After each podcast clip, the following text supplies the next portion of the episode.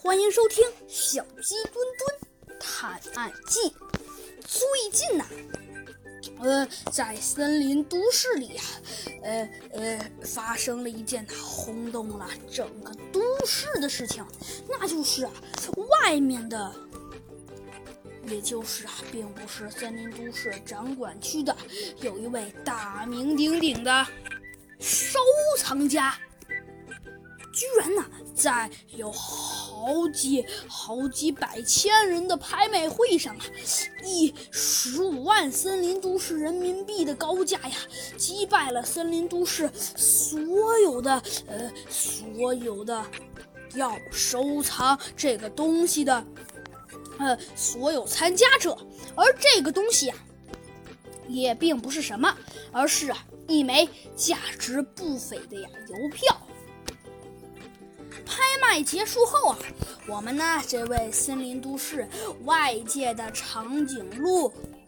收藏家呢，也呢不理大家对他的议论，说他为什么要出这么多钱买一个邮票？嗯，不过呢，长颈鹿收藏家也就悄悄地离开了拍卖专业大厅市场，急于啊回到。回到啊，森林都市外界自己的村庄，来好好欣赏欣赏这枚呀十五万元拍卖下来巨款的产品。可是啊，当他刚走到森林都市的地下停车场，想拉开呃他开车的车门时，突然呢，被人呢，呃从头部狠狠地打了一下。立即啊就失去了知觉。当他醒来时候啊，发现自己的手脚被紧紧的捆绑着，关进了一间不知道是什么地方的车库里。当他抬头看的时候啊，只见身边呢，呃，分别有三个人。